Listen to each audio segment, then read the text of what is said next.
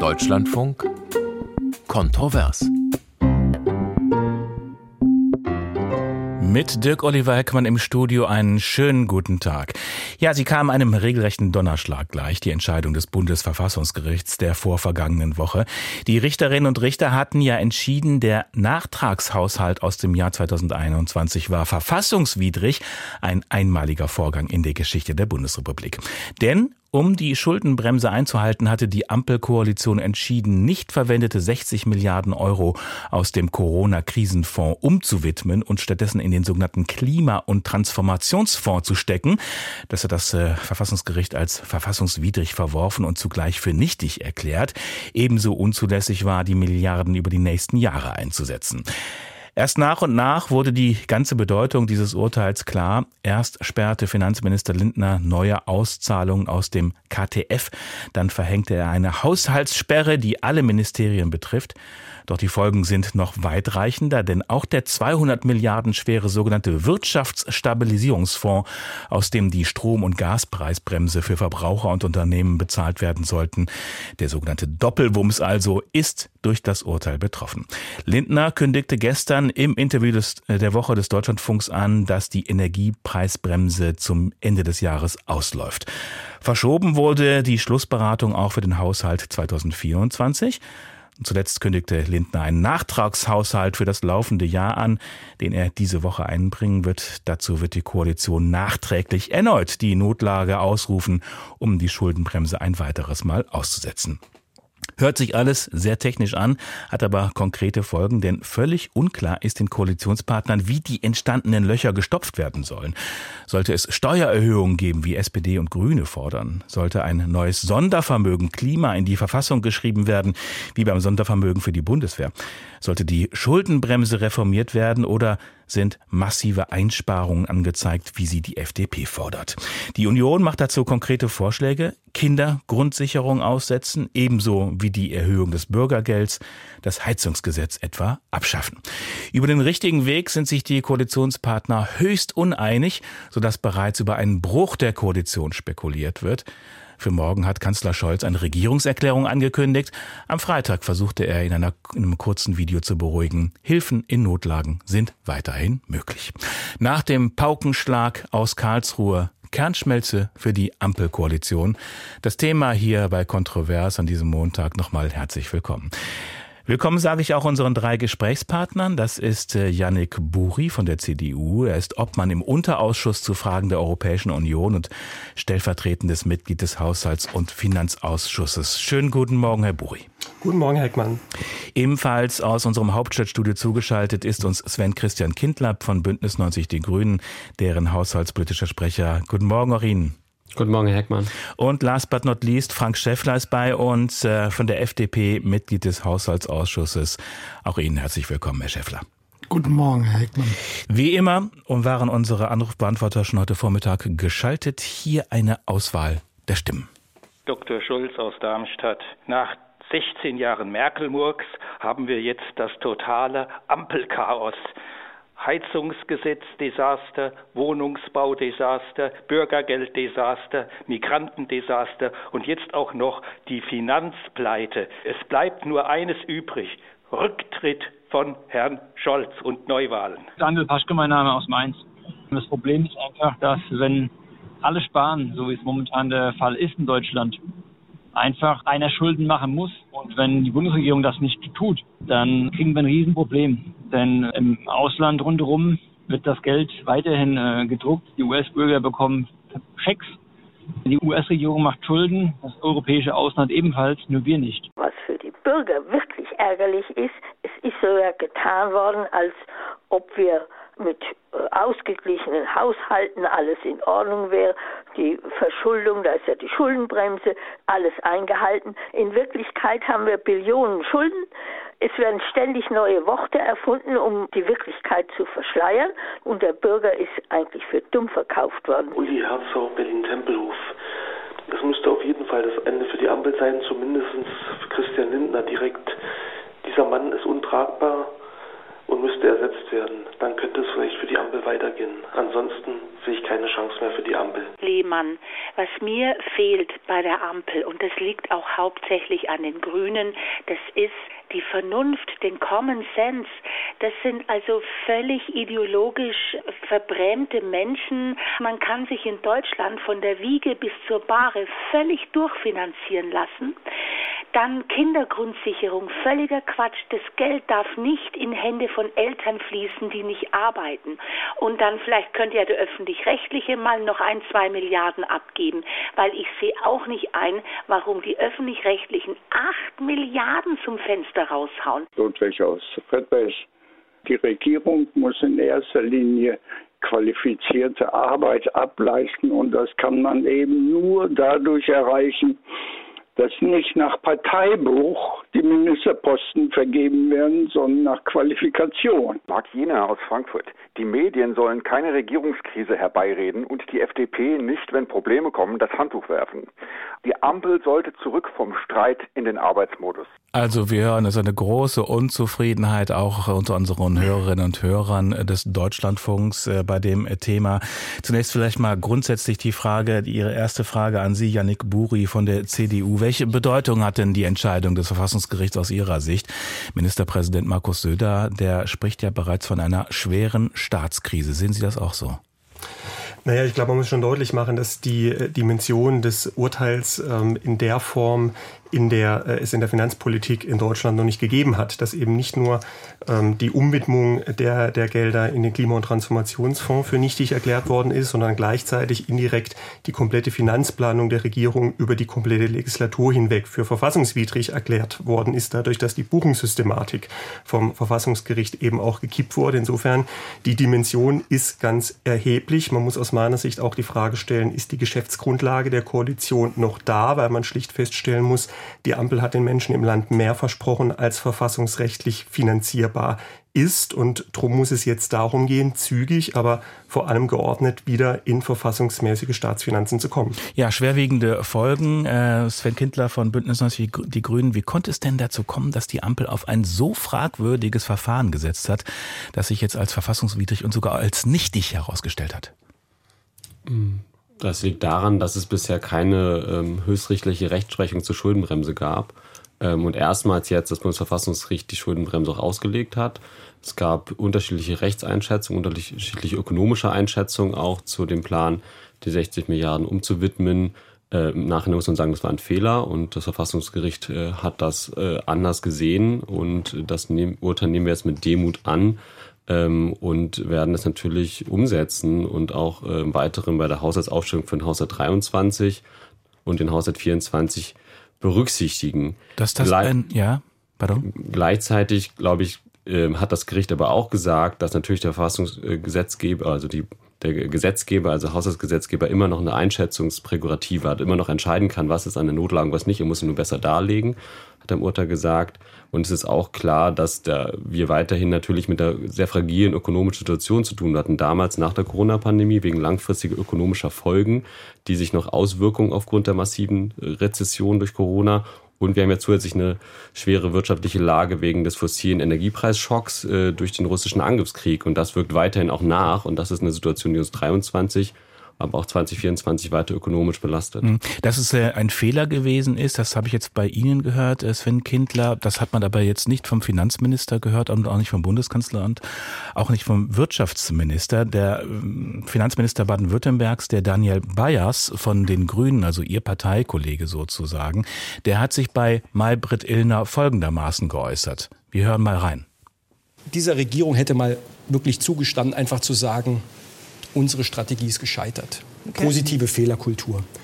Unsere Strategie ist gescheitert. Weshalb kommt Ihnen sowas nicht über die Lippen oder den zuständigen Ministern, Herr Kindler, Herr Schäffler? Ich habe es ja gerade gesagt, dass ich das für einen Fehler gehalten habe. Ähm, und wir im Nachhinein äh, gemerkt haben, das hat nicht funktioniert und das Verfassungsgericht hat uns hier korrigiert. Und das muss man jetzt mit Demut aus meiner Sicht annehmen.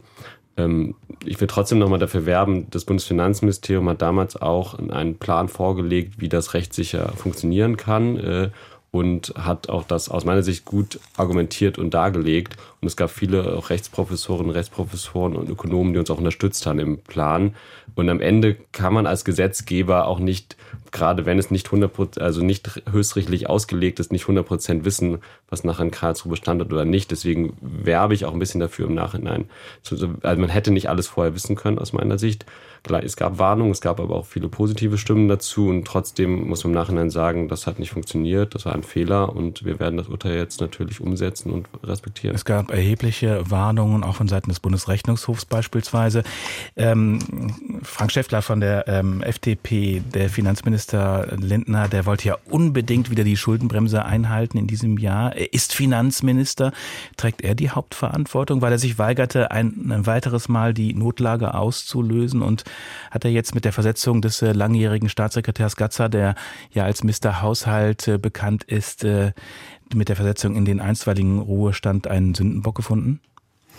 Ja, es war zumindest eine Entscheidung der gesamten Regierung an der Stelle. Ähm, aber es ist natürlich ein Fehler gewesen. Der Kollege Kindler hat das ja gerade gesagt. Äh, hinterher ist man dann immer schlauer, ja. Ähm, ich glaube, man muss jetzt halt die Konsequenzen ziehen und man muss jetzt halt äh, auch es nach vorne hin orientiert diskutieren. Also sprich, dass wir jetzt äh, diese Leitplanken, die das Verfassungsgericht hier eingezogen hat, dass wir die jetzt auch einhalten und dass wir jetzt nicht erneut äh, über Aussetzung der Schuldenbremse 2024 diskutieren, sondern dass wir das jetzt akzeptieren. Es ist ja erkennbar jetzt keine erneute Notlage aktuell vorhanden und deshalb äh, entspricht das auch nicht ähm, dem Verfassungsauftrag, wenn wir jetzt da künstlich äh, eine Notlage herbeireden, äh, weil in Israel oder in der Ukraine Krieg ist. Äh, wir können das ja aktuell an den Strom- und Gaspreisen ablesen, dass äh, die unterhalb ähm, des Deckels sind. Derzeit, ja. Mhm. Deshalb äh, gibt es da auch keine Veranlassung jetzt zu sagen, wir müssen jetzt eine erneute Notlage aussprechen. Ja, über die verschiedenen Möglichkeiten, aus dieser äh, Krise wieder rauszukommen, werden wir noch äh, ganz im Einzelnen auch diskutieren in den nächsten, in den nächsten Stunden. Aber vielleicht nochmal, um den Hörerinnen und Hörern Begriff zu machen, auch was da eigentlich jetzt an Ausgaben betroffen ist. Also die äh, Gas- und Strompreisbremse, die läuft zum Ende des Jahres aus, drei Monate früher als beschlossen. Das hat der Finanzminister hier im Deutschlandfunk gestern im Interview der Woche angekündigt. Ähm, dann ist die Frage, was ist bei den, mit den Hilfen beim Heizungs Erfahrungsaustausch? Was ist beim mit, den Auf, mit dem Aufbau der Wasserstoffindustrie? Äh, Verkehrsminister Wissing hat äh, auf eine Sanierungslücke bei der Bahn in Höhe von 25 Milliarden Euro hingewiesen. Das sind jetzt nur drei, vier Stichworte, äh, Yannick Buri von der CDU. Sind das so die wichtigsten? Äh, ich glaube, man muss da jetzt aufpassen, dass man auch politisch nicht, nicht einen Fehler macht. Denn wenn man jetzt nämlich versucht, wie es ja am Anfang auch so ein bisschen die, die Reflexe aus der Koalition raus waren, zu sagen, na ja, das betrifft jetzt einzig und allein den KTF, das betrifft einzig und allein den, den WSF, dann läuft man automatisch Gefahr, dass das Konsolidierungserfordernis, also es zweifelsohne besteht, sich eben auf diese Bereiche dann begrenzt. Also es dann möglicherweise zu Einschnitten kommt nur im Bereich von Klimainvestitionen oder nur im Bereich von, von Energiehilfen. Was steht denn insgesamt deswegen, in Frage jetzt alles? Naja, die Zahlen des Bundesrechnungshofes für das Jahr, äh, für das Jahr 2024, ähm, die da mal auf den Tisch gekommen sind, waren 48 Milliarden äh, Konsolidierungsbedarf. Ob es die tatsächlich sind, äh, wird man jetzt mal sehen müssen, ähm, wenn man sich mal alle Zahlen wirklich auf den Tisch legt. Aber deswegen muss jetzt eben auch alles auf dem Tisch. Und dann muss geschaut werden, wie wir jetzt mit diesen insgesamt weniger Mitteln, die zur Verfügung sind, immer noch eine sinnvoll austarierte Prioritätensetzung hinkriegen. Anders formuliert, wenn jetzt eben jeder die Projekte, die ihm selbst lieb sind, für sakrosant erklären, dann wird man am Ende keine ausgewogene Prioritätensetzung im Haushalt hinkriegen. Herr Ginter. Ähm, also ich glaube, man muss sich einfach mal klar machen, in welcher wirtschaftlichen Lage wir sind und in welcher geopolitischen Lage. Und ich glaube, dass wir leider, ich würde mir das wünschen, aber wir sind leider nicht in normalen Zeiten. Also wir sind auch nicht in normalen finanziellen Zeiten, sondern politisch und gesellschaftlich in normalen Zeiten. Es gibt auch noch einen brutalen Angriffskrieg auf die Ukraine. Das hat massive Folgen auch für den Bundeshaushalt, wenn Sie sich angucken, was wir in humanitärer Hilfe, eine Entwicklungszusammenarbeit, insbesondere an militärischer Unterstützung, die notwendig ist, die auch niemand aus dem demokratischen Spektrum in Frage stellt, leisten, und das erhebliche Summen, die der Bundeshaushalt leistet.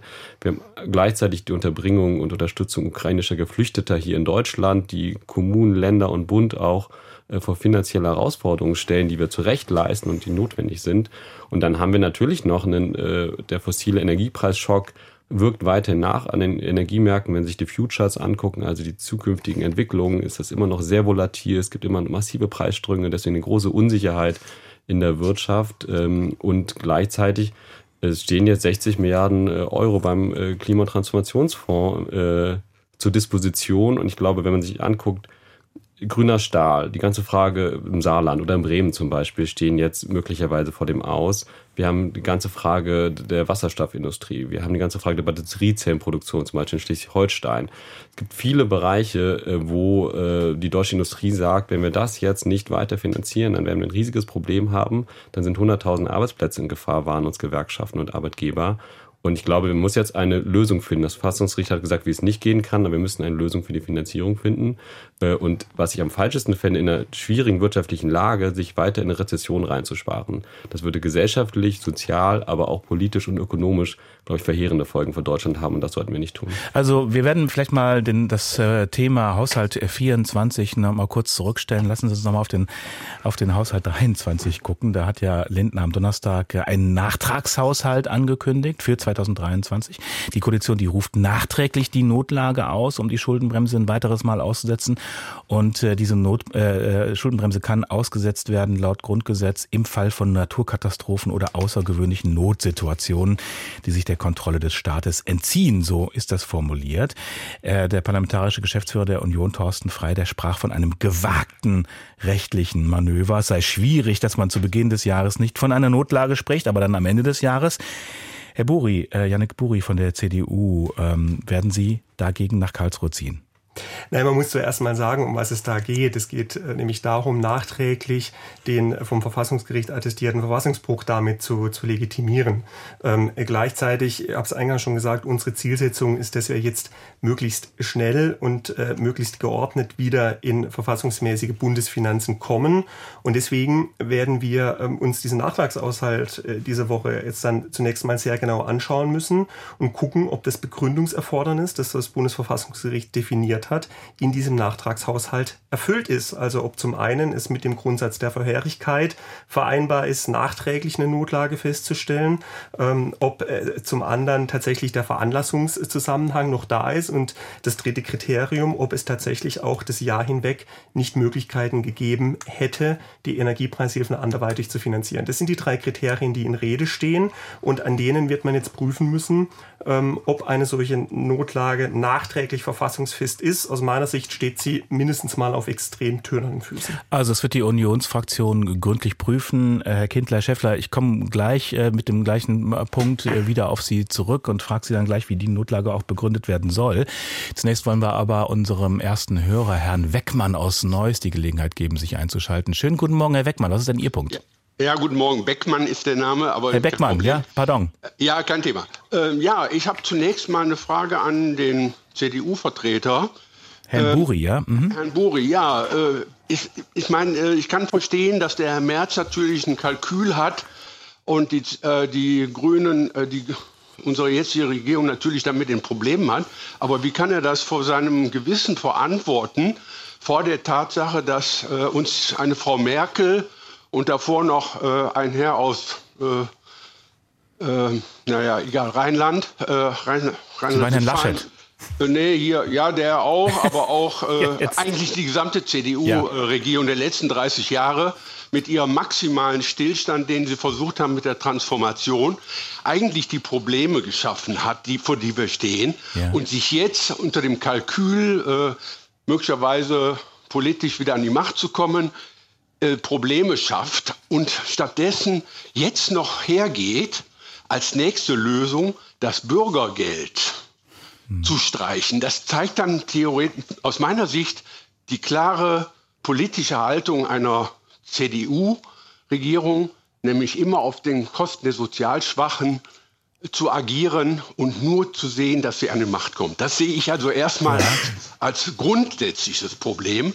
Und jetzt verfehlt dann auch die konstruktive Unterstützung derjenigen, die an der Macht sind, wie man jetzt das Problem, das er geschaffen hat, ja. vom Eis zu Verstehe. bekommen. Äh, klare Frage ist Okay. angekommen, Herr Beckmann. Äh, pardon nochmal für den äh, Buchstabendreher sozusagen.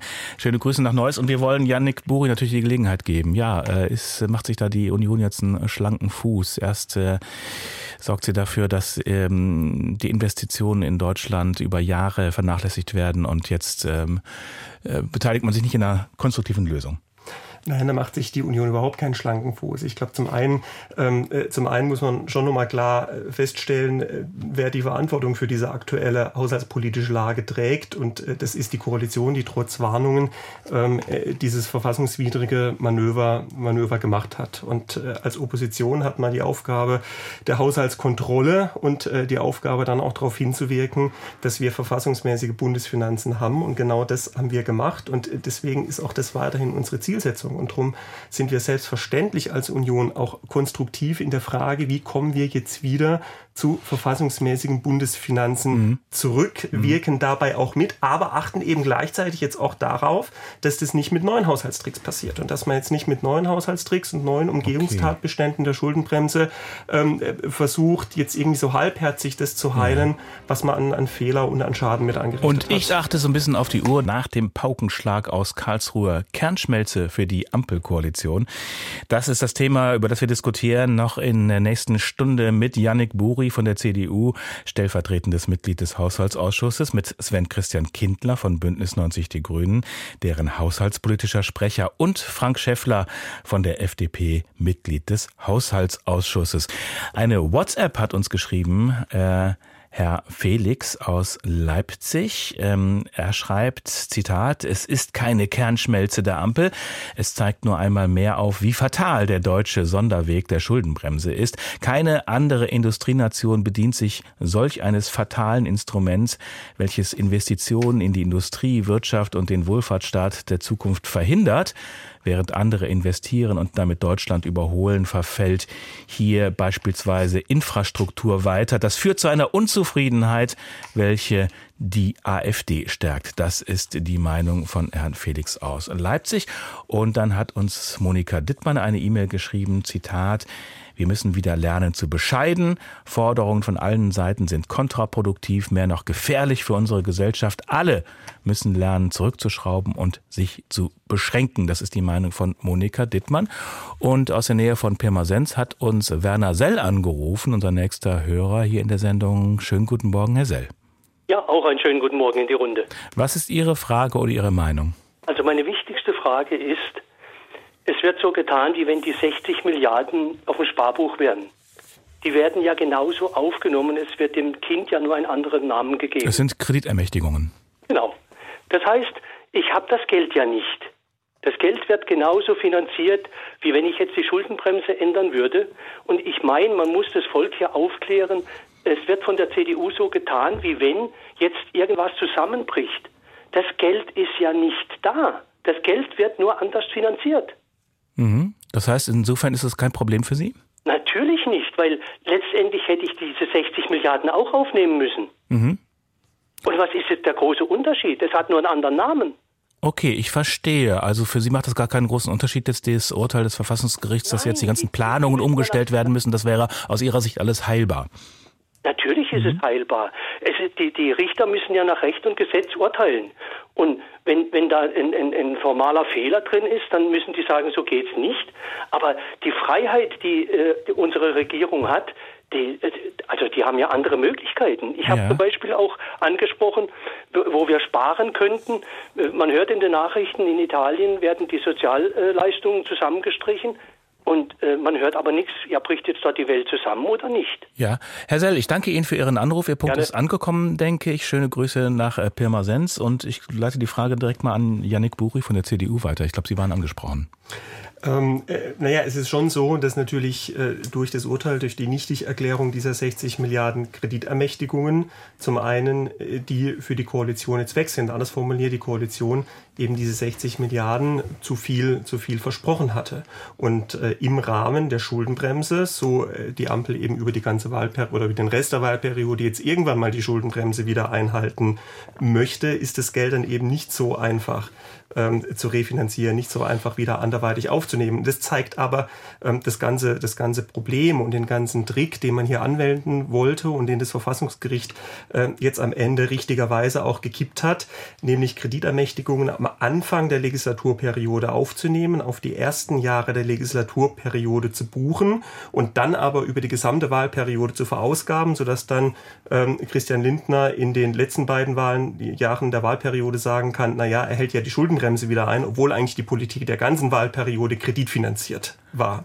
Genau das war ja der Trick, anders formuliert, auch diese finanzpolitische Trendwende, ähm, von der äh, Christian Lindner immer gern gesprochen hat, hat es in der Form tatsächlich eigentlich gar nicht gegeben, sondern sollte nur durch Buchungstricks der Eindruck erweckt werden, das sei so. Und genau das hat das Bundesverfassungsgericht jetzt eben gekippt. Deswegen Und, ja. ist es schon mehr als jetzt eben nur eine Art von neuer kreativer Buchführung.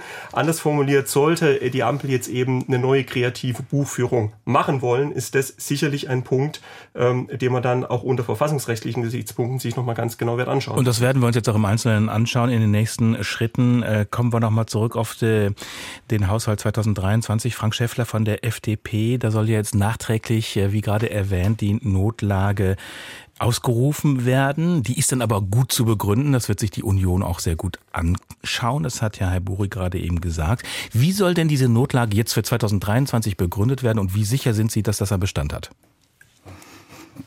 Naja, jetzt müssen wir erstmal schauen, äh, wie der gena äh, genaue Gesetzentwurf aussieht, der Nachtragsentwurf äh, des Finanzministers. Der Veranlassungszusammenhang muss ja begründet werden. Ich glaube, das kann man schon machen, weil selbst die Sachverständigen der Union haben ja in der Anhörung deutlich gemacht, dass das ein Weg äh, sein kann, rückwirkend die Notlage zu erklären. Man muss ja immer sehen, wir sind von anderen Voraussetzungen ausgegangen. Wir haben ja geglaubt, wir könnten den Wirtschaftsstabilisierungsfonds ins neue Jahr, also in 23 überführen und damit ähm, ja die Lasten der Energie- und, und äh, Strompreisanstiege ähm, abfedern. Ähm, das haben wir ja auch im Jahr gemacht. Das heißt, das Geld ist ja verausgabt äh, für diesen Zweck und es soll ja nicht mehr Geld verausgabt werden, sondern nur äh, diesen, dieser Umstand geheilt werden.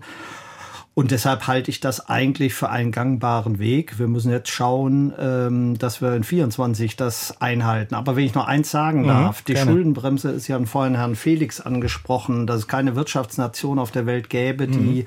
Äh, nicht so eine Schuldenbremse. Das ist nicht richtig. Ähm, die Schweiz, eine der erfolgreichsten Wirtschaftsnationen der Welt, wo, die, wo der Vermögensbestand auch der breiten Bevölkerung viel, viel größer ist als in Deutschland, dass die Schweiz war Vorbild für unsere Schuldenbremse bei der Einführung 2009 und die Schweiz geht sehr, sehr erfolgreich damit um. Sie haben ihre Verschuldung im Griff und damit auch ihre Inflation im Griff. Aber es ist die Frage ja, ob da unsere Schuldenbremse hier in Deutschland flexibel genug ist. Darüber gibt es ja äh, heftige ja, Diskussionen und auch unterschiedliche Einschätzungen innerhalb der Ampelkoalition. Die muss nicht flexibel sein, sondern sie dient letztendlich darum, nachfolgende Generationen mhm. Freiheit und Chancen zu ermöglichen. Das mhm. ist das Ziel der Schuldenbremse, nicht nicht, dass wir Dinge verfrühstücken, die nachfolgende Generationen bezahlen müssen. Ja, mit dem Nachtragshaushalt 2023, Herr Kindler, ähm, ist es ja nicht getan und der Aussetzung der Schuldenbremse. Da sind die Probleme ja nicht beseitigt. Ähm, jetzt äh, fordern SPD und Grüne, anders als die FDP, die Schuldenbremse auch für 2024 auszusetzen, äh, mindestens zum Beispiel. Also ähm, da sind Sie völlig anderer Meinung als Frank Schäffler. Darüber werden wir weiter intern diskutieren. Also für 2023 ist, glaube ich, sehr klar, dass nach die wirtschaftliche, die Notlage noch weiterhin besteht. Ähm, wir hatten einfach massiven Energiepreisschock und die Maßnahmen, die wir dieses Jahr finanziert haben, mit rund 40 Milliarden Euro, zum Beispiel der Strom- und Gaspreisbremse oder Härtefallhilfen, die haben eben auch, das zeigen verschiedene ökonomische Studien, auch dazu geführt, dass Investitionen stabilisiert wurden, dass Wachstum und äh, Konsum stabilisiert wurden. Andernfalls hätten wir massive volkswirtschaftliche Auswirkungen gehabt. Äh, und gleichzeitig ist aber auch äh, natürlich der fossile Energiepreisschock, den wir haben durch, äh, durch den russischen Angriffskrieg, in der Folge dessen für die Strom- und Gasmärkte international nicht weiterhin nicht abgeklungen. Also wir haben massive volatile Preissprünge noch. Wir immer noch einen. Ja, aber die Preise sind ja jetzt sehr gesunken, ne? Die sind ja deutlich unterhalb zum, zum der Teil, Strom zum Teil, Preisbremsen. Zum, zum, Teil unter Strom- und Gießwasser, aber wir haben zum Teil auch in diesem Jahr mehrfach gesehen, wie sie massiv durch kurzfristige Schocks wieder angestiegen sind. Also wir haben eine massive Unsicherheit, gucken sich die langfristigen Energieverträge an. Und dafür an. kann man die Schuldenbremse auch im nächsten Jahr dann wieder aussetzen, ich, weil es eventuell irgendwelche Preissprünge nein, nein, geben kann? Ist einer von verschiedenen mhm. Faktoren. Die müssen sich genau anschauen ähm, und der Gesetzgeber hat eine Entscheidungs- äh, Kompetenz, das hat das Verfassungsgericht auch klar gemacht, das müssen wir genau darlegen. Und ich wollte, es gibt verschiedene ökonomische Analysen, die zeigen, dass wir massive Auswirkungen haben, sowohl der Corona-Pandemie als auch des Energiepreisschocks weiterhin und des russischen Angriffskriegs, die uns weiterhin auch finanziell stark Deutschland belasten. Äh, und das muss man jetzt alles ökonomisch sich genau nochmal klug anschauen. Ich glaube, es ist in der Anhörung auch deutlich geworden, dass wir in einer massiv ökonomischen schwierigen Lage sind. Das haben verschiedene Sachverständige gesagt. Die ökonomischen Folgen der Krise weiterhin nachwirken ähm, und wir jetzt in der Koalition gemeinsam überlegen werden, wie wir damit umgehen, weil was nicht sein kann, dass wir uns jetzt eine Wirtschaftskrise massiv reinsparen und die Situation deutlich verschlechtern. Das wäre ja die äh, Situation, wenn wir jetzt für die 60 Milliarden Euro, wo es um grünen Stahl, um Wasserstoff, um Batteriezellenproduktion gibt, keine Lösung finden. Und das Argument von Herrn Schäffler, dass er sagt, äh, man, die Schuldenbremse ist schon dafür da, dass eben nicht das verfrühstückt wird, was für, für Folgengenerationen eigentlich da ist. Das zählt für Sie nicht, oder? Das zählt für mich natürlich schon. Nur mhm. haben, sind wir, äh, ich glaube, wir können uns nicht mit der Schweiz begleichen, so, sondern wir sind eine Industrie Industrienation. Wir sind, haben keinen starken, also wir sind nicht abhängig vor allen Dingen von Versicherungs- und Finanzmarktgeschäften. So, das sollten wir auch nicht sein, sondern wir sollten weiter Industrienation bleiben. Und wenn sich führende Industrienationen angucken, wie zum Beispiel USA und China, dann investieren die gerade massiv in Klimaschutz, in die Transformation der Wirtschaft und schaffen damit Zehntausende, Hunderttausende neue Arbeitsplätze. Und da verlieren wir gerade global an Wettbewerbsfähigkeit massiv. Ähm, viele Unternehmen äh, denken, äh, brauchen diese Investitionen auch äh, um ihre Produktion hier auch halten zu können. Wenn wir das nicht machen würden, dann hätte das erhebliche Folgen für den deutschen Standort. Äh, und das ist die äh, globale Situation, vor der wir stehen. Und gleichzeitig bringt es nachfolgenden Generationen eben auch nichts, wenn unsere Schulen kaputt sind, wenn wir zu wenig Kita-Plätze haben, wenn unsere Industrie abwandert, wenn wir eine Situation haben, wo wir zu wenig investieren. Jedes erfolgreiche Unternehmen, gucken sich die Großunternehmen an, aber auch mittelständische Kleinunternehmen, investiert langfristige, werthaltige Investitionen über Kredite, über Fremdkapital.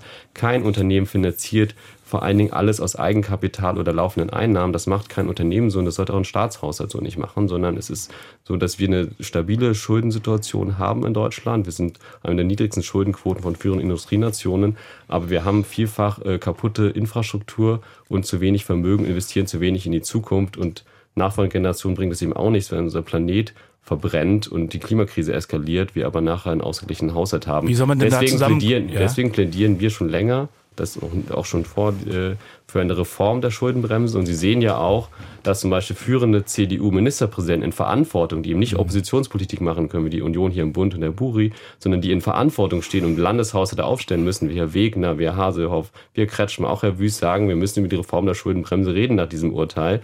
Ich finde das richtig und ich freue mich, dass bei der Union, gerade dort, wo man Verantwortung trägt, dann auch Realitätssinn einhält. Kommen wir gleich nochmal drauf zurück auf äh, die Frage Reform der Schuldenbremse. Aber zunächst äh, wollen wir unseren nächsten Hörer ins Programm reinholen. Das ist Thilo Klavin, wenn ich das richtig sehe, aus Lüneburg. Schönen guten Morgen, Herr Klavin. Sie hören Anmerkung, ähm, ich habe ja. gerade wieder gehört durch den letzten Vertreter aus der Politik, der gesprochen hat. Ähm, ich höre immer wieder seit, man hört es eigentlich seit Jahren, äh, Krise, Krise, Krise. Wir, wir befinden uns ständig in der Krise, auch vor diesem Paukenschlag des Urteils aus Karlsruhe jetzt. Natürlich ist das eine Situation, die nicht vorhersehbar war, aber, war, aber mhm.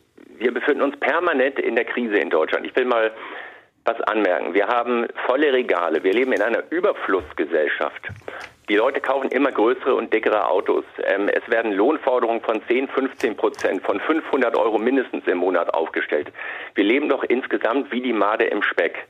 Wenn mir neulich mal eine Ukrainerin gesagt, eine Geflüchtete, also was ihr hier als Krise bezeichnet, und da hat sie auch völlig recht, gucken Sie sich mal um in der Ukraine, die leidgeprüften Menschen, die Zivilisten im Gazastreifen, die Menschen auf dem afrikanischen Kontinent beispielsweise, wenn die sehen, was wir hier als Krise bezeichnen, ich finde, wir sollten doch verbal mal etwas abrüsten. Natürlich ist das äh, jetzt eine unschöne Situation nach dem Karlsruher Urteil, Aber ähm, ich habe manchmal das Gefühl, wir haben hier ein Luxusproblem. Okay, ähm, danke für Ihren Einwurf, Herr Klavin ja. ähm, aus Lüneburg. Äh, da habe ich gerade gehört, es stimmt, das war Herr Buri? Schäffler. Herr Schäffler. Ja, ich teile das voll. Also man muss ja immer sehen, in welcher Situation waren wir vor Corona.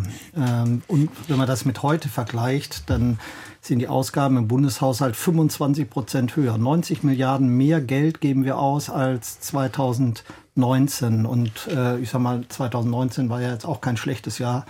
Ähm, da ist ja auch nicht alles drunter und drüber gegangen. Also insofern müssen wir tatsächlich die Kirche im Dorf lassen und jetzt lernen, mit den vorhandenen Einnahmen auszukommen. Das muss jeder private Haushalt und äh, das muss der Staat am Ende auch. Das hört, sich, dann dann, das hört sich nicht danach an, als ob das äh, einfach wäre, da mit den Koalitionspartnern auf eine Linie zu kommen. Also das sind ja völlig, naja. völlig diametrale Positionen, die Sie da vertreten. Na, bisher haben wir immer es geschafft, auf eine gemeinsame Linie zu kommen, aber ich glaube, Schaffen wir auch. Das denke ich auch. Frank Schäffler sagt es wir schaffen das auch, davon bin ich auch überzeugt. Aber was, glaube ich, diese Koalition auch unterscheidet, vielleicht auch von der Regierung Merkel, die alles unter dem Deckel gehalten hat und gar nichts mehr diskutiert hat, ist, dass eben bestimmte Diskussionen auch dann geführt werden, weil eben auch unterschiedliche Partner mit unterschiedlichen Parteiprogrammen da sind. Das finde ich erstmal für eine Demokratie auch nichts Schädliches. Also ich glaube, man kann deutlich mehr intern diskutieren, aber dass hier verschiedene Positionen auch in der Koalition sind, finde ich erstmal was Selbstverständliches und befruchtet auch häufig gerade auch in der Haushaltspolitik kann ich das Parlament sagen, unsere Debatten. Ähm, und ich glaube, der Hörer hat natürlich darauf recht gewiesen, dass die Frage ist, welchen Wohlstand meinen wir eigentlich natürlich? Und vieles würde ich sagen, ist auch an, äh, können wir überlegen, gerade in der Klimakrise, was wir uns davon noch leisten wollen oder nicht. Gerade fossiler Wohlstand, der eben häufig auch zu Lasten nachfolgender Generationen, zu Lasten des globalen Südens Gleichzeitig haben wir aber eine große Inflation und äh, eine wirtschaftlich schwierige Lage und darunter leiden vor allem kleine und mittlere Einkommen. Also die Verteilungseffekte sind ja nicht gleichmäßig verteilt. Auch und dass da so. Milliardeninvestitionen in Rede stehen bei dem Umbau der Wirtschaft hin zu einer CO2-freien ähm, Gesellschaft, das steht ja, glaube ich, äh, außer Frage. Da sind wir uns, glaube ich, hier alle einig. Eine Option wäre ja, äh, das Parlament legt analog zum Sondervermögen Bundeswehr ein Sondervermögen Klima und Transformation auf und verankert es ins Grundgesetz. Dafür bräuchte es aber die Union. Aber Sie, Herr Buri, äh, die Union, die macht dann Auch nicht die FDP mit. bräuchte man dazu, glaube ich. Ja, natürlich, aber zusätzlich zur Koalition, das wollte ich damit sagen. Also eine Zweidrittelmehrheit im Bundestag und eine Zweidrittelmehrheit dann auch im Bundesrat. Die Union äh, macht dann nicht mit. Weshalb nicht? Die Koalition, die hat ja bereits an die staatspolitische Verantwortung von CDU und CSU appelliert. Naja, vielleicht zunächst mal noch, noch, noch ein Wort zu dem, was äh, Herr Kindler eben so ein bisschen, ich finde schon fast beschönigend gesagt gesagt hat, dass man sich in der Koalition am Ende dann immer irgendwie geeinigt hat. Das mag stimmen, aber eben halt zu dem Preis, dass man im Zweifel sich dann mit Geld geeinigt hat und das genau in der Situation geendet hat, die jetzt vor dem Bundesverfassungsgericht gescheitert ist, ähm, äh, dass man damit eben am Ende zu viel versprochen hat. ja, wenn man es so machen würde wie bei der Bundes, beim Sondervermögen Bundeswehr, dann würde es ja funktionieren. Und das ist die Frage, das wäre eine der verschiedenen Optionen, aus dieser Situation rauszukommen und trotzdem Investitionen möglich zu machen, den Umbau in eine klimafreundliche Gesellschaft Gesellschaft. Weshalb machen Sie da nicht mit? Naja, das würde gleichzeitig voraussetzen, dass wir, dass Investitionen in Deutschland maßgeblich an den mangelnden Finanzmitteln scheitern würden. Und das ist, wenn wir uns einfach auch mal die, die Haushaltspraxis und den Haushaltsbezug anschauen, schlicht nicht der Fall. Wenn man sieht, dass wir beispielsweise alleine ähm, im Haushalt des, des Verkehrsministeriums um die 8 Milliarden Ausgabereste haben, also Geld, was nicht verausgabt werden kann, davon ein Großteil investive Mittel, was nicht abfließt, weil die Projekte nicht umgesetzt werden können, weil die Planung Planungen zu lange dauern, weil die Baukapazitäten vor Ort im Zweifel nicht da sind, dann ist in der Praxis das der eigentliche Engpass, den wir bei den öffentlichen Investitionen bei uns im Land auch haben und nicht die mangelnden Finanzmittel. Äh, und das Zweite ist, man könnte ja manchmal den Eindruck bekommen, auch in den letzten Tagen der politischen Debatte, es sei geradezu verboten, aus laufenden Steuereinnahmen heraus Investitionen zu finanzieren. Nee, das ist nicht der Fall. Frank Schäffler hat richtig eben darauf hingewiesen, wir haben im aktuellen oder im Bundeshaushalt für 2024 knapp 90 Milliarden Euro mehr zur Verfügung als im Vorkrisenhaushalt 2019. Und deswegen sollten wir nicht immer so tun, als wäre, als wären die Finanzmittel der eigentliche Engpass, den wir haben, sondern mal an die strukturellen Voraussetzungen da auch wirklich drangehen und äh, jetzt eben nicht so zu tun, als könnte man eben weiter die, die Kosten der heutigen Politik auf kommende Generationen schieben, ob man das am Ende mit einer Ausnahme von der Schuldenbremse dann versucht zu machen, ob man das mit zusätzlichen Sondertöpfen versucht zu machen. Das ist am Schluss nichts anderes, als heutige Politik von kommenden Generationen bezahlen zu lassen. Und äh, das ist am Ende dann eben auch keine nachhaltige und erst recht keine generationengerechte Politik. Aber da würde ich widersprechen. Also zu den Investitionen ist natürlich einerseits richtig, dass wir über einen Planungsprozess rangehen. Da gehen wir über das Koalition auch ran. Das wurde unter Merkel lange verschlafen, muss man auch sagen. Da werden wir jetzt ein vieles beschleunigen. Ähm, Baukapazitäten brauchen wir auch. Aber wenn Sie mit der Bauwirtschaft reden, dann sagen die Ihnen auch immer, wir brauchen Planungs- und Investitionssicherheit. Und wir brauchen über mehrere Jahre auch die Investitionen. Das ist nach dem Urteil des Bundesverfassungsgerichts mit der Jährigkeit jetzt nicht einfacher geworden, weswegen sich auch viele CDU-Ministerpräsidenten ja dafür aussprechen, über die Reform der Schuldenbremse nachzudenken, weil wir langfristige Planungssicherheit brauchen für langfristige Investitionen, die werthaltig sind. Also in Schienennetze zum Beispiel, die einen großen zweistelligen Milliardenbetrag zusätzlich erfordern bis 2030. Das werden Sie nicht alles nur aus laufenden Haushalten mit der Unsicherheit von politischen Mehrheiten immer beschließen müssen. Da müssen langfristige Investitionssicherheit geben. Und dafür, das werden sie nur dann auch kreditfinanziert hinbekommen, weil auch klar ist, dass das nicht aus dem laufenden Haushalt zu stemmen ist. Wie die Union jetzt 60 Milliarden bei der Rente kürzen, das habe ich bisher nicht gehört. Das wird auch nicht gehen. Oder wollen sie irgendwie massiv die Gesundheitsleistung zusammenstreichen? Das wird auch nicht funktionieren. Also das heißt, man braucht eine langfristige Investitionssicherheit und wir haben eine riesige Transformation unserer Volkswirtschaft vor uns. Das vergleichen mit der industriellen Revolution äh, Ende des äh, 20, äh, am Anfang des 20. Jahrhunderts, Ende des 19. Jahrhunderts. Das werden sie nicht einfach innerhalb von wenigen Jahren bis 2045 mal klimaneutral, sondern das kann man nicht aus der laufenden Portokasse bezahlen, sondern es erfordert eine riesige Investitionssumme und neben der Frage der Planungs- und Baukapazitäten braucht man auch mehr Finanzmittel, die jetzt gerade fehlen äh, und das ist so, die auch Privatinvestitionen massiv anreizen und deswegen müssen wir ernsthaft darüber reden, wie wir das finanzieren wollen, wenn wir nicht gleichzeitig massiv äh, Sozialleistungen kürzen wollen, mhm. was ich bisher von der Union auch nicht vernommen habe, wir was laufen, ich auch nicht raten würde. Wir laufen jetzt schon fast wieder auf die nächsten Nachrichten zu, aber aus Berlin hat uns unser nächster Hörer angerufen, eine Herrenrunde bisher. Ähm, Herr Paschelke, wenn ich das jetzt richtig äh, sehe. Schönen guten Morgen, Herr Paschelke. Was ist Ihre Frage, Ihre Meinung? Ja, guten Morgen, schönen Gruß in die Runde. Äh, aus Bonn habe ich angerufen. Aus Bonn. Ähm, das war mal die Hauptstadt, nicht der ja. Hauptstadt. ähm, ich ja, sehe hier auf dem Bildschirm Berlin, sorry. Ist kein Problem. Ähm, ja, zunächst ähm, kann ich, äh, ich habe so viel zu sagen, aber kommen wir auf den Kern. Ja, sehr gerne. Ähm, ich hätte gerne von allen, die da sitzen, inklusive auch den Vertretern des öffentlichen Rundfunks, äh, mehr Ehrlichkeit bei den Begrifflichkeiten. Wir ja. sprechen hier von einem äh, Fonds, von, ähm, ähm, von dem Corona-Fonds. Das klingt für die Normalbevölkerung nach einem Geldtopf, der da existiert und die liegen da und die brauche ich nur verwenden.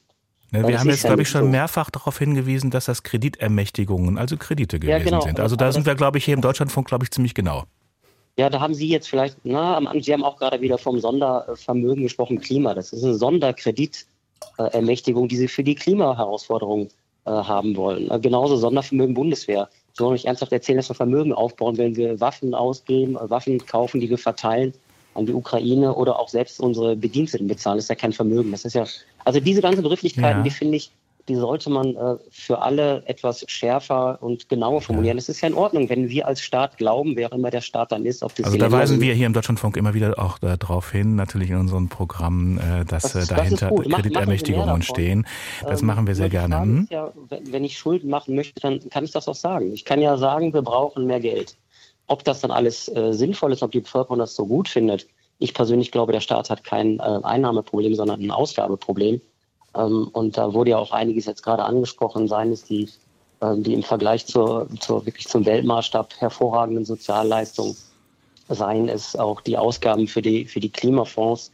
Wenn ich überlege, dass wir ein Prozent der Weltbevölkerung sind und dass in China gerade 100 neue, 100 neue Kohlekraftwerke geplant werden, dann sollte man mal fragen, ob wir das Geld nicht lieber halbieren und die Hälfte China schenken. Dann wahrscheinlich mehr Klimaeffekt als wir in Deutschland mit unseren äh, Maßnahmen erreichen können. Herr Paschelke, danke Ihnen für, die, ja, danke äh, für Ihren, für Ihren Anruf und Ihre, Ihren, Ihren Einwurf. Ähm, gebe ich vielleicht mal an Herrn Kindler weiter. Also die Ausgaben für Klimaschutz halbieren und lieber nach China geben. Davon würde ich abraten, dann ist unsere Volkswirtschaft wird dann deindustrialisiert. Davon würde ich wirklich massiv abraten, weil das Pariser Klimaschutzabkommen gilt. Viele Finanzmärkte richten sich darauf ein. Viele äh, Hedgefonds gehen in Großunternehmen rein und sagen, ihr müsst jetzt auf Klimaneutralität umstellen. Das passiert auch bei deutschen Unternehmen.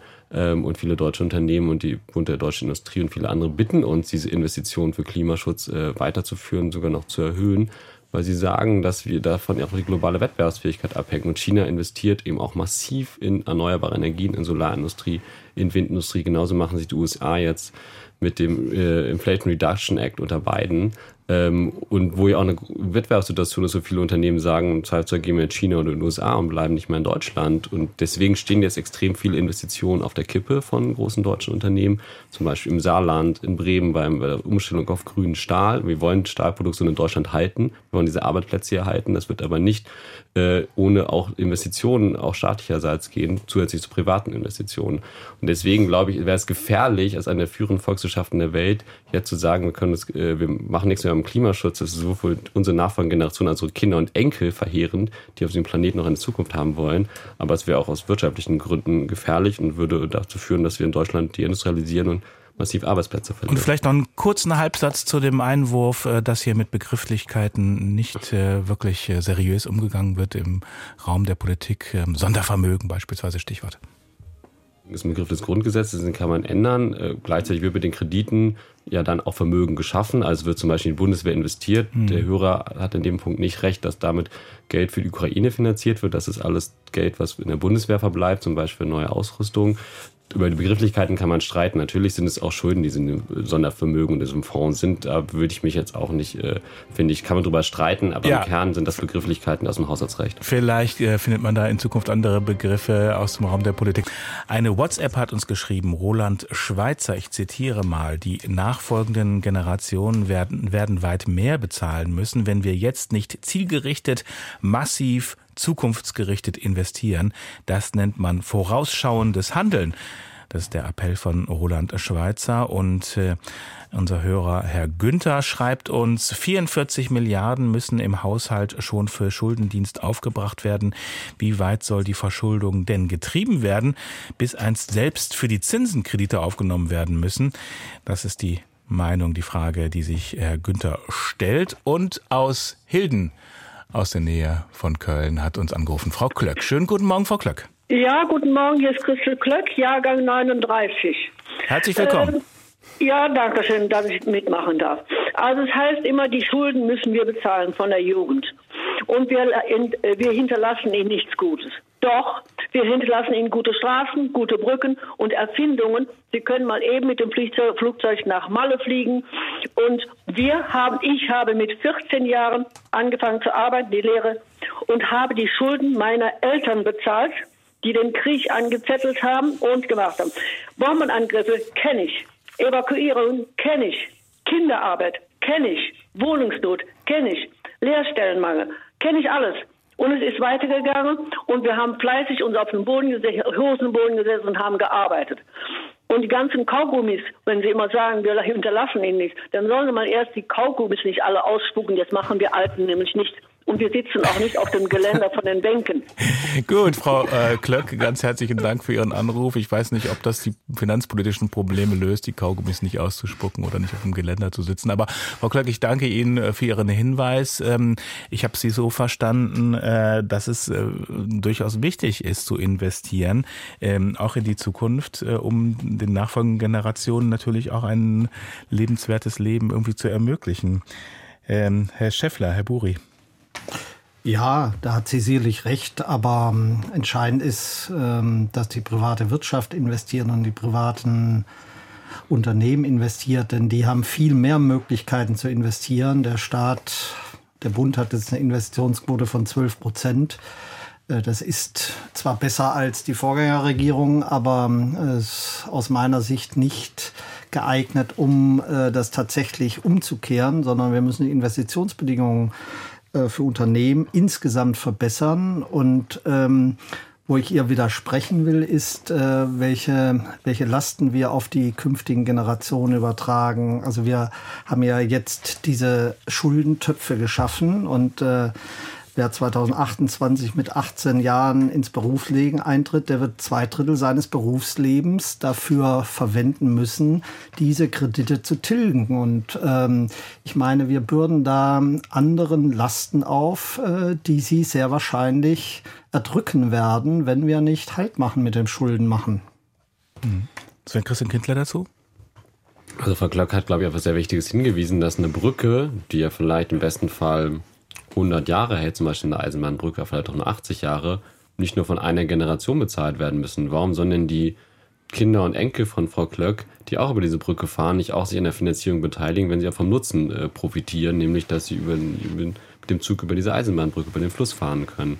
Darauf hat übrigens auch ähm, Professor Hüter, der Präsident des Arbeitgebernahen Instituts der deutschen Wirtschaft in Köln, hingewiesen in der Anhörung vom Haushaltsausschuss, dass natürlich äh, es auch generationengerecht ist, wenn mehrere Generationen sich bei langfristigen Investitionen beteiligen. Das machen sie dann zum Beispiel bei Zinszahlungen für Kredite für langfristige Investitionen. Das ist die goldene Regel der Finanzpolitik, die bis 2009 auch noch galt und die auch im Leben von Frau Glöck sehr lange Zeit galt und auch sehr lange gut funktioniert hat für die deutsche Volkswirtschaft und für die Bundesrepublik Deutschland.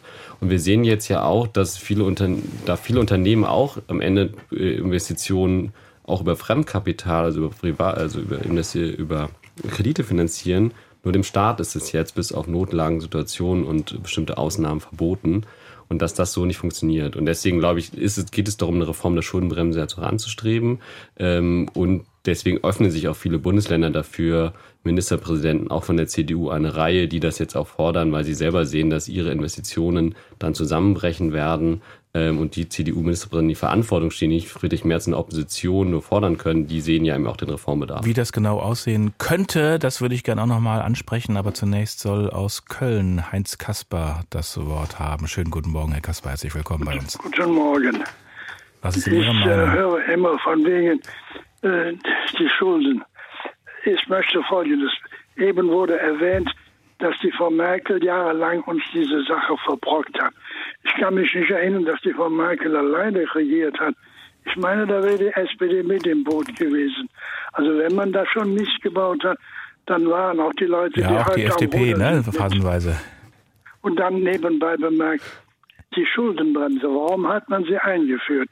Damit man unsere späteren, die späteren Generationen auch noch am Leben lässt.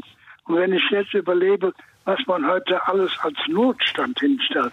Da werden Gesetze und großzügige Geschenke gemacht, alles auf Pump. Und keiner weiß, wo das bezahlt wird. Diese 600 Milliarden oder was wieder fehlen, die hat man da vorher scheinbar nicht direkt mit als Pump eingeplant. Man kann ja auch mal äh, Gesetze machen, die auch wirklich bezahlt werden können. Mhm. Und nicht, äh, was, was habe ich davon, wenn ich soziale Leistungen gebe und, und, und, und, und Bürgergeld zahle und das alles auf Kosten unserer nachkommenden Generation. Herr Kasper, Weil, danke Ihnen für Ihren Anruf. Ich gebe Ihren Einwurf dann gerne weiter an Janik Buri von der CDU. Ähm, ja, vielleicht einmal noch kurz was ähm, zu dem Stichwort goldene Regel sagen, was, äh, was Herr Kindler eben angesprochen hat. Die hat halt nur die große Schwäche gehabt, dass sie nicht funktioniert hat und äh, dass es damit nicht gelungen ist, ähm, die, äh, die, die Kredite und die Schuldenlast des Staates tatsächlich zu begrenzen, sondern es immer weiter angestiegen ist, weshalb man dann ja überhaupt erst die Schuldenbremse einführen musste, um tatsächlich eine Bindungswirkung für die Politik auch zu haben. Und ähm, Herr Günther hat in, in, in seiner äh, Nachricht auf einen ganz entscheidenden Punkt hingewiesen. Wir haben schon heute als drittgrößten Ausgabenposten im Bundeshaushalt den Schuldendienst. Also das, was wir heute schon aufwenden müssen, um Zins und Tilgung für die Schuldenlast des Bundes zu finanzieren. Eine Größenordnung von etwa 40 Milliarden Euro. Das 40 ist ja der Milliarden Punkt von Herrn Euro. Kasper, ne? Genau, 40 Milliarden Euro, die Eine wir Verzehnfachung ist eine das. Verzehnfachung vom vergangenen auf dieses Jahr und 40 Aber wegen Milliarden Euro, die wir äh, ja dennoch 40 Milliarden Euro, die wir hätten wir diese Schuldenlast nicht. Dieses Jahr für Investitionen beispielsweise in Klima, in Infrastruktur verwenden könnten. Und äh, deswegen kann ich nur dringend davor warnen, auch äh, zu sagen, wir nehmen jetzt einfach munter weiter Schulden auf und dann wird es für die kommende Generation, das, was wir mit dem Geld machen, schon, schon alles irgendwie gut sein, weil wir ja gleichzeitig damit implizit zu tun, als hätten kommende Generationen keine politischen, keine finanzpolitischen Herausforderungen, mit denen sie irgendwann mal noch konfrontiert sein müssen. Mhm. Und damit sind wir ja an dem Punkt, äh, der dann möglicherweise übrig bleibt und der ja auch äh, ausgiebig diskutiert wird, nämlich Ausgabenkürzung. Wir haben jetzt sehr lange über äh, schuldenfinanzierte, schuldenbasierte Finanzierung äh, gesprochen. Was ist mit den Ausgabenkürzungen? Das fordern CDU, CSU, aber auch die FDP. Wo wollen Sie denn da dran? Also die Klimaallianz zum Beispiel, die schlägt vor, man könnte die Pendlerpauschale mal abschaffen. Das wird einiges bringen. Und äh, der Ministerpräsident äh, Weil aus Niedersachsen, äh, der meint, man sollte sich doch dieses Wachstumschancengesetz aus dem Hause ähm, Lindner mal überlegen, ob man die sieben Milliarden Steuererleichterungen an die Unternehmen geben soll. Herr Schäffler. Naja, das Wachstumschancengesetz ist ja gerade beschlossen worden im Deutschen Bundestag. Also ich glaube, wir müssen den Staat insgesamt effizienter machen. Ähm, Im KTF, äh, der ja auch weiter Einnahmen äh, generieren wird durch den ETS-Handel und durch die CO2-Bepreisung national. Die Mittel müssen eben effizienter eingesetzt werden. Also wir haben im KTF äh, insgesamt Förderprogramme von über 120 an der Stück und bei nur 80 Prozent können Sie beispielsweise sagen, äh, wegen CO2-Einsparungen, die zur Folge haben. Also das ist keine effiziente Einsatz der Mittel und da müssen wir einfach besser werden und gleichzeitig müssen wir natürlich an den an die wachsenden äh, Sozialausgaben heran. Ähm, im Bundeshaushalt wachsen die Sozialausgaben in, im kommenden Jahr um über zwei Prozent. Ähm, und auch da müssen wir einfach ran. Also wenn wir die Schuldenbremse einhalten wollen, dann geht das nur im sozialen Bereich. Äh, ansonsten kriegt man das nicht hin. Geht nur im ich sozialen glaub. Bereich. Der Finanzminister von Baden-Württemberg, den ich gerade schon mal, den wir gerade schon mal gehört haben, Herr Bayers, der hat ja auch Kürzungen im Sozialbereich ins Spiel gebracht. Stichwort Mütterrente, Stichwort Rente mit 63. Sven Christian äh, Kindler äh, von den Grünen, sind Sie denn bereit, den enger, den Gürtel enger zu schnallen? Ähm, die Äußerung von Daniel Bayer ist eine Einzelmeinung der Grünen Partei, das ist nicht die Linie der Bundespartei und der Bundesregierung des Grünen Teils. Er ist immerhin Finanzminister, ne? Im, in, einem, in einem Bundesland, ja. der es nicht über den Bundeshaushalt beschließt, deswegen ist es mhm. auch außerhalb seiner Kernkompetenz, darüber ja zu urteilen. ähm, darauf will ich einmal nur mal hinweisen, die Bundestagsfraktion und die Bundesregierung äh, und Bundespartei sind da klar dass wir Sozialleistungen in dieser schwierigen Lage für viele Menschen nicht ähm, kürzen wollen weil das auch volkswirtschaftlich enorm schwierige Effekte hätte, nämlich die Binnenkonjunktur abwürgen würde. Wir sind in einer schwierigen wirtschaftlichen Lage.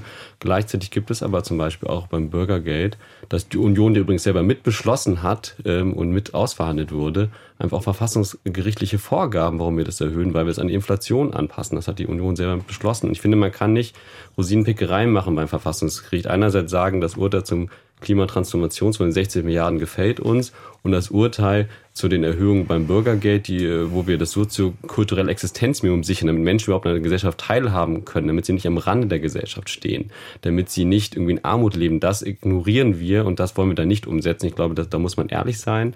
Ähm, und insgesamt ist es so, dass wir eine extreme Spaltung der Gesellschaft haben in Arm und Reich. Wir können natürlich sehr gerne darüber reden, ob wir zum Beispiel Erbschaft und Vermögensbesteuerung in Deutschland, die international sehr gering ist, anders machen. Wir haben viele Ausnahmen der Erbschaftssteuer, die Superreiche privilegieren, da können wir rangehen. Wir können klimaschädliche Subventionen rangehen, beim Diesel, beim Kerosin äh, für Inlandsflüge zum Beispiel. Bei der Dienstwagenbesteuerung haben wir eine massive Privilegierung, die klimaschädlich ist. Also wir können über vieles reden. Ich will nur mal auf den Punkt hinweisen, dass wir mit der Reform der Schuldenbremse, und darauf weisen auch die CDU-Ministerpräsidenten hin, Investitionen finanzieren wollen. Nicht Sozialleistungen, aber nachhaltige Investitionen für nachfolgende Generationen, dass wir die nicht leisten, äh, weil wir uns, äh, weil wir uns jetzt irgendwas zusammenstreichen. Ich glaube, das ist ein, ein großer Fehler und deswegen ist es, glaube ich, sinnvoll, darüber auch zu reden, wie wir diese wichtigen Investitionen beim Klimaschutz, bei der Bildung, bei Schulen jetzt auch kreditfinanziert ermöglichen. Wir kommen können. gleich auf den Punkt zurück. Äh, zunächst aber noch äh, hat unsere Hörerin Frau äh, Ziegelmeier, Gisela Ziegelmeier aus Unterschleißheim, die Gelegenheit, sich einzuklinken. Schönen guten Morgen, Frau Ziegelmeier. Guten Morgen. Was ist Ihr Punkt? Ja. Entschuldigung. Bin ein bisschen heiser, aber gut, ja, schauen wir mal. Ja. Ähm, ähm, diese, äh, war das jetzt gerade der äh, Grüne? Das war Sven äh, Christian Kindler von Bündnis 90 Die Grünen, genau. Ja, genau. Also er hat mir ziemlich aus dem Herzen gesprochen, weil das wollte ich eigentlich auch ein bisschen mehr zu bedenken geben. Ich stelle mich jetzt mal hin als eine von ganz vielen Bürgern und ähm, die, denke ich, äh, auch jetzt noch mal mehr verunsichert werden es gibt so viele Ängste, die geschürt wurden in den letzten Jahren. Das fing mit der Krankheit an, das ging weiter mit, den, mit dem Krieg und dann mit dem Nahostkrieg und so weiter. Wer hat die geschürt, was meinen Sie?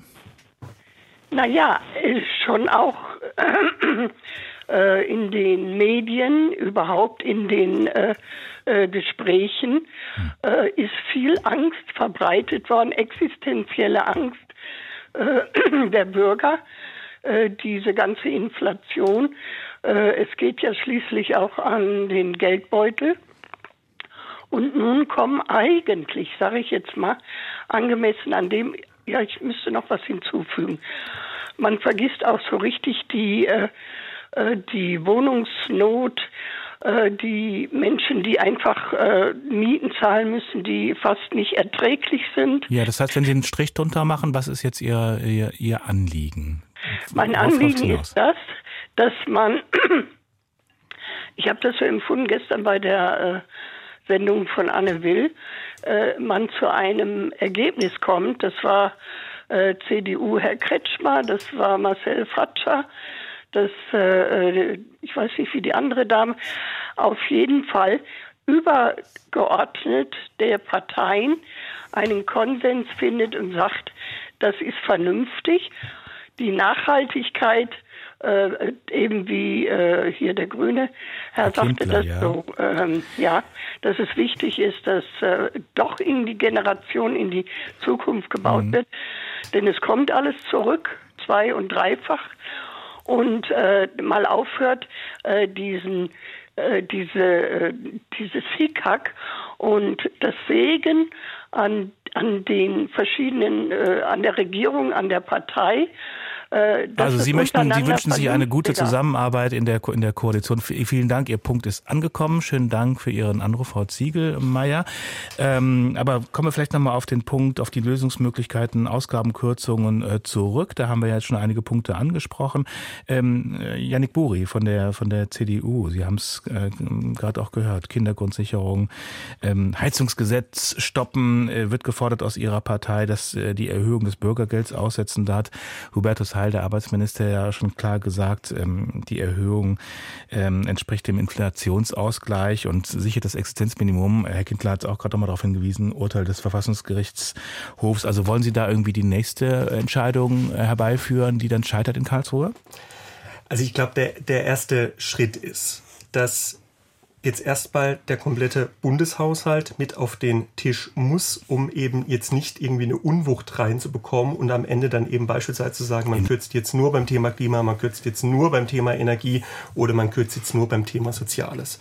Und dann müssen wir uns im zweiten Schritt anschauen, wo haben wir tatsächlich auch in den Bundesausgaben nach wie vor große Ineffizienzen, wo haben wir Einsparmöglichkeiten und die sind aus meiner Sicht in allen Bereichen da und die sind ehrlicherweise eben auch in dem Bereich der Sozialausgaben da. Wir also sehen Sie wollen da auch, bei den Ärmsten und doch, Bedürftigsten wollen Sie kürzen? Nein, aber wir sehen doch, dass wir beispielsweise schon vor dem Urteil des Verfassungsgerichts die Situation haben, dass die Kosten für das Bürgergeld Hubertus Heil aus dem Ruder gelaufen sind. Und dann muss ich doch das politisch nochmal auf den Tisch holen und mir angucken, wo muss man da möglicherweise nachjustieren. Inwiefern wenn aus dem wenn Ruder Wenn mir Kosten aus dem Ruder laufen, Inwiefern ja, dass, ist das dass, die, dass die Mittelansätze, die ursprünglich im Haushalt veranschlagt waren, so nicht mehr gereicht haben.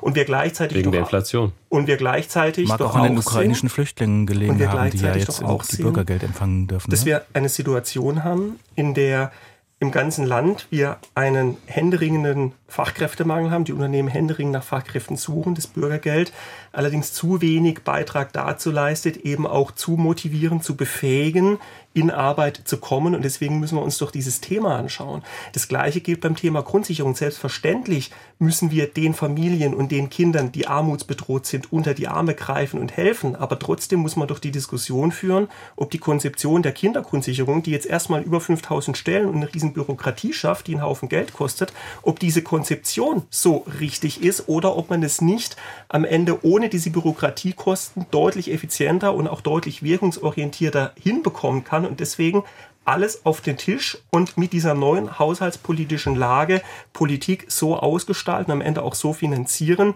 dass wir wirkungsvoller werden, dass Politik wirkungsvoller wird und eben gleichzeitig nicht die Kosten auf kommende Generationen schiebt, weil wir immer so tun, als kämen auf kommende Generationen dann irgendwann keine neuen und keine anderen Herausforderungen mehr zu, für die kommende Generation dann eben auch noch finanzielle Spielräume brauchen. Und ein letzter Satz, wir werden ab 2027 im Bundeshaushalt die Situation haben, dass die Tilgungsverpflichtungen für für die aufgenommenen Schulden aus Corona, für das Sondervermögen Bundeswehr, ähm, dass diese Tilgungsverpflichtungen einsetzen, die die Spielräume und damit die beispielsweise für Investitionen verfügbaren Mittel im Bundeshaushalt noch viel massiver einschränken werden, als das bislang der Fall ist. Und deswegen brauchen wir hier eine haushaltspolitische Kehrtwende. Kindergrundsicherung auf Eis legen, Frank Schäffler, gehen Sie damit? Ja, Herr Heckmann, ich will erstmal auf Ihren Einwurf vorhin nochmal äh, eingehen. Das ist nämlich, ähm, dass wir einen Fehler korrigieren müssen, den wir zu Beginn der äh, Ukraine-Krise des Ukraine-Krieges gegangen sind. Das Bezugsrecht für ukrainische wir, Flüchtlinge, was das genau, Bürgergeld angeht. Das war, das war ein Fehler und das muss korrigiert werden.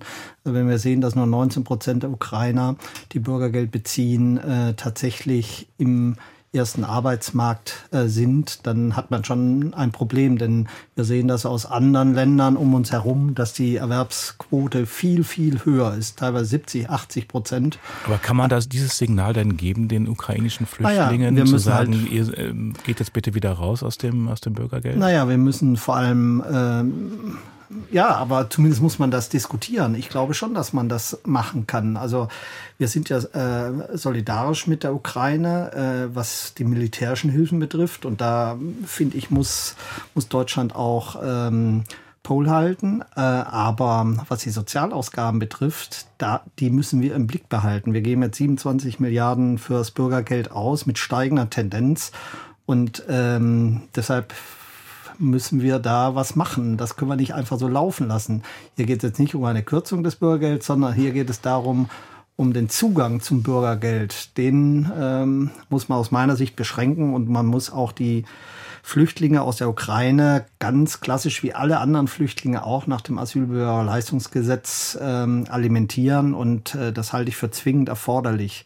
Ja. Und beim Aber das Thema verstehe, das verstehe ich nicht, weil im Asylbewerberleistungsgesetz habe ich ja viel weniger Arbeitsmöglichkeiten, ich habe viel mehr Arbeitsverbote, ich habe viel mehr Einschränkungen, ich habe viel mehr Unsicherheit. Also das Gegenteil wird der Fall sein. Es werden nicht mehr Leute arbeiten können, sondern es werden weniger Leute arbeiten können, weil weil einfach die Einschränkungen also über Leistungsgesetz viel größer sind. Ähm, und beim SGB II habe ich einfach deutlich mehr Möglichkeiten. Ich habe einfach auch viele Frauen, zum Beispiel mit Kindern, auch im SGB II, das muss man eben auch berücksichtigen. Äh, gleichzeitig hat ja auch der Bundesarbeitsminister gesagt, wir wollen jetzt einen Jobturbo machen. Das war auch ein Vorschlag der FDP äh, mit den ukrainischen Geflüchteten, äh, um das beim SGB II zu verbessern. Darüber kann man reden. Ich habe nur nicht verstanden, wie wir 60 Milliarden Euro an wichtigen Investitionen für die Wirtschaft, zur klimaneutralen Transformation mit Nachjustierung beim Bürgergeld, das verfassungsrechtlich eigentlich vorgeschrieben ist, oder auch bei der Kindergrundsicherung, was ich komplett ablehne, aber auch selbst wenn man irgendwie schaffen würde, was die Union vorgeschlagen hat, das geht so hinten und vorne nicht auf die Rechnung. Ähm, und ich glaube, dass wir eine Scheindebatte darum führen, äh, weil das über Sozialkürzungen überhaupt nicht zu leisten sein wird äh, und äh, kann im Einzelfall über Sachen nochmal äh, über die Frage diskutieren. Ich glaube nur, dass im Kern die Finanzierungsfragen nicht irgendwie damit gelöst werden. Also daran Deswegen muss die Union ja auch, ja? ehrlich machen, glaube ich. Und, äh, wie, und das machen sich ja die CDU-Ministerpräsidenten. Die machen sich ehrlich, die sagen, wir müssen über kreditfinanzierte Investitionen im Rahmen der Schuldenbremse reden und andere Formen.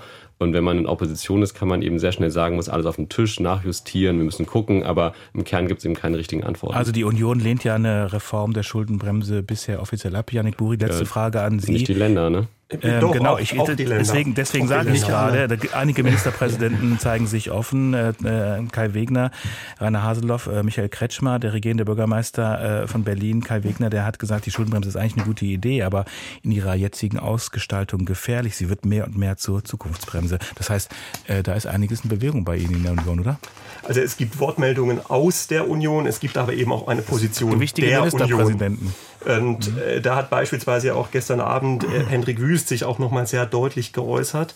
Ähm, und die Position der Union ist ganz klar, dass wir nachhaltige und generationengerechte Kritik umfassend äh, Kritik sage ich schon, äh, Politik umfassend, äh, umfassend definieren. Ähm, und da gehört eben auch eine nachhaltige und eine generationengerechte Finanzpolitik als tragende Säule mit dazu, um eben auch kommende Generationen nicht Schuldenberge zu hinterlassen, sondern auch noch finanzpolitische Spielräume zu hinterlassen für die Herausforderungen, mit denen kommende Generationen mal noch zu kämpfen haben werden. Und äh, deswegen ist die Schuldenbremse aus meiner, aus unserer Sicht, so wie sie ist, richtig ausgestaltet. Sie zwingt uns politisch eben dazu, zu priorisieren. Sie zwingt uns zu schauen, was geht Ja. und was ist wichtig und notwendig und was nicht. Aus meiner Sicht ist es aktuell alles, was äußere und innere Sicherheit bedeutet, ist es gleichzeitig alles, was einen wirtschaftlichen Rahmen schafft, der wieder Wachstumsimpulse, Wachstumsimpulse setzt. Und wenn man umgekehrt die Haltung vertritt, die Herr Kindler eben auch geäußert hat, dass man alles äh, politisch als sakrosant erklärt, ähm, dann ist klar, dann ist der bequemste Weg, einfach die Schuldenbremse aufzuweichen und die Schuldenbremse auszuheben. Dann finde ich, wird man aber auch der eigentlichen Aufgabe von Politik nicht gerecht, nämlich auch zu priorisieren und zu entscheiden, was geht und was geht im Zweifel nur nachrangig. Ja, klimaschädliche Subventionen können wir gerne abbauen. Wenn die Union bereit ist, beim Diesel, beim Kerosin, beim Dienstwagen mitzumachen, dann haben wir viel Spielraum im Haushalt. Also da haben wir noch eine Menge Diskussionsstoff, auch innerhalb der Ampel, äh, denke ich. Dann haben wir auch noch das, äh, dann haben wir noch die Mitgliederbefragung innerhalb der FDP. Mal schauen, wie das ausgeht. Herr Schäffler, ich frage Sie jetzt gar nicht, wie Sie abstimmen werden. Ich kann es mir denken. Ähm, wir haben diskutiert über den Paukenschlag aus Karlsruhe, Kernschmelze für die Ampelkoalition mit Yannick Luri von der CDU, Sven-Christian Kindler von Bündnis 90 Die Grünen und mit Frank Schäffler von der FDP. Ich danke Ihnen, meine Herren, für die rege Diskussion, die lebendige Diskussion, auch unseren Hörerinnen und Hörern, die uns geschrieben haben, angerufen haben, mitdiskutiert haben. Schönen Dank. Hier geht's gleich weiter mit der Sendung Umwelt und Verbraucher und meiner Kollegin Jule Reimer.